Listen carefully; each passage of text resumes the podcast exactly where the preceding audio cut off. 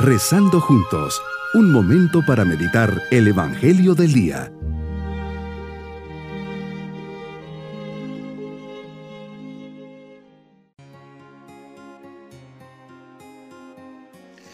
En este día 18 de octubre les dirijo mi saludo en la fiesta de San Lucas Evangelista.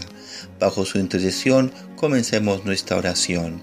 Lucas significa luminoso, iluminado, y viene del latín luce, luz. San Lucas escribió dos libros muy famosos, el tercer Evangelio y los Hechos de los Apóstoles.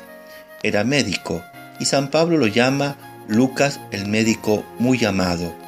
Era compañero de viajes de San Pablo. En los Hechos de los Apóstoles, al narrar los grandes viajes del apóstol, habla en plural diciendo, fuimos a, navegamos a y va narrando con todo detalle los sucesos tan impresionantes que le sucedieron a San Pablo en sus cuatro famosos viajes. Lucas acompañó a San Pablo cuando éste estuvo prisionero primero dos años en Cesarea y después otros dos en Roma. Es el único escritor del Nuevo Testamento que no era israelita, era griego. En su Evangelio demuestra una gran estimación por las mujeres, Todas las mujeres que allí aparecen son simpáticas y Jesús siempre les demuestra gran aprecio y verdadera comprensión. Se le ha llamado el Evangelio de la oración porque presenta a Jesús orando en todos los grandes momentos de su vida e insistiendo continuamente en la necesidad de orar siempre y de no cansarse de orar. Su Evangelio es el que narra los hechos de la infancia de Jesús Dicen que murió soltero a la edad de 84 años, después de haber gastado su vida en hacer conocer y amar a nuestro Señor Jesucristo. Meditemos el Evangelio de San Lucas capítulo 10 versículos 1 al 9. Hoy nos enseñas que designas y mandas por delante a otros 72 discípulos. Les dices que vayan por todos los pueblos que tenías pensado ir. Ellos se han convertido en tus pies, en tus manos en tu boca, llevan tu mensaje de salvación y preparan corazones para que puedas entrar en sus vidas. Qué grande es el misterio de la vocación a la que nos llamas. Todos somos misioneros. Tenemos un mensaje que llevar a los hombres, un mensaje de amor, de misericordia, de paz, de sanación, de liberación y esperanza que seamos esos mensajeros de buenas noticias que van por los montes de este mundo. En ese envío les diriges y nos diriges unas palabras. La cosecha es mucha y los trabajadores pocos. Rueguen por tanto al dueño de la mies que envíe trabajadores a sus campos. Señor, nos invitas a rezar constantemente por aquellos trabajadores que dedicándose en cuerpo y alma se entregan a llevar tus palabras. La mies es mucha, los trabajadores pocos.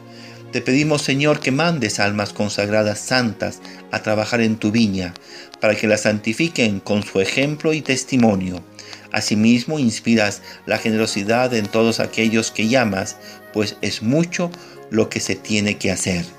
Nos pides que nos pongamos en camino, que la misión no es fácil, vamos como ovejas entre lobos, que nos encontraremos con ambientes adversos, hostiles, y que tus enviados serán atacados por muchos, como les ha pasado a tantos de tus mensajeros, pero que eso no nos preocupe, porque tú vas con nosotros, tú nos acompañas y nos cuidas. Nos dices que no llevemos nada, ni dinero, ni moral, me invitas a confiar ilimitadamente en tu providencia, que, vive, que viva con desprendimiento de todo, pues tú te encargarás de todas nuestras necesidades. Me adviertes que no me puedo detener en el camino, pues me distraeré y puedo perder mi tiempo. Tantas cosas que hoy nos aparecen, por ejemplo el tema de las redes sociales, cuántos deberes no cumplidos, porque la chateada me ha quitado horas de trabajo o de estudio. Pero lo más importante es que me encargue, me encargas que sea mensajero de la paz en un mundo tan violento, con tantas heridas y rencores. Me pides que al entrar en una casa diga, la paz reina en esta casa, que primero la haga reinar en mi casa, en mi familia, entre mi gente, que no sea causa de discordia ni malos entendidos. Señor, que sea un verdadero instrumento de la paz y que este deseo de paz que todos tenemos se cumpla en nuestros corazones y hogares. ¿Cuántos hogares necesitados de paz? Me dices, en donde haya corazones dispuestos a vivirlo, la paz entrará en su casa. Y luego me pides que diga que está cerca el reino de los cielos. Mi propósito hoy es evitar la omisión, haciendo algo concreto para solventar un conflicto y llevar la paz a un hogar.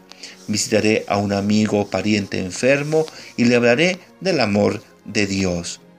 Mis queridos niños, en este día Jesús nos invita a pedir por las vocaciones, pues la mies es mucha y los trabajadores pocos. Quiere que vayamos por todas partes llevando la paz y sanando, consolando y acompañando a las personas que están enfermitas, que no se sientan solas. Si tienes en casa o cerca de ella a alguien enfermito, visítalo y reza por él todos los días. Y nos vamos con su bendición. Y la bendición de Dios Todopoderoso, Padre, Hijo y Espíritu Santo, descienda sobre todos nosotros. Bonito día.